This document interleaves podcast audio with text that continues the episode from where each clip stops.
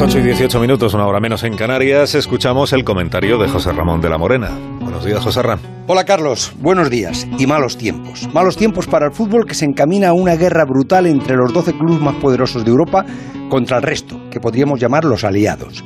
Es un asunto de dinero, nada más. En un momento en que esos 12 grandes clubes de Europa sufren la crisis económica de manera más profunda y que ponen grave riesgo su supervivencia porque sus deudas son brutales, agrandadas por la pandemia y los estadios vacíos. Han decidido vender su espectáculo, que ahora sería otro, a las televisiones del mundo que se lo van a pagar a un precio superior y sin la UEFA de intermediaria. Así de simple. Pero el fútbol no es de los 12 clubes más importantes de Europa. Los clubes sí, pero el fútbol no. El fútbol es la pasión y la ilusión de una ciudad que se contagia de alegría con su equipo cuando llega a una final. Es el dolor y la depresión de esa ciudad cuando la pierde o cuando baja segunda. El fútbol son sentimientos de la gente, de esa gran masa de gente que ha ido transmitiendo sentimientos de padres a hijos desde hace muchos años.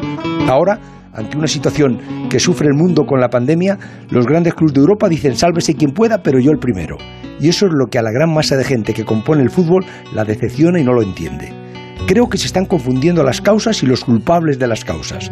Entiendo que esos 12 grandes clubs que estén hartos del agravio caciquil de la UEFA, porque este año va a pagar 120 millones de euros al campeón de la Champions, cuando un equipo de la liga inglesa que ascienda a la Premier va a cobrar 170.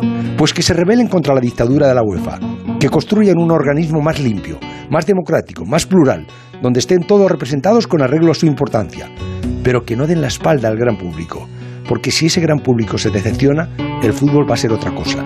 Y el gran público no son solo los aficionados del Madrid y del Barça, aunque también, pero no solo.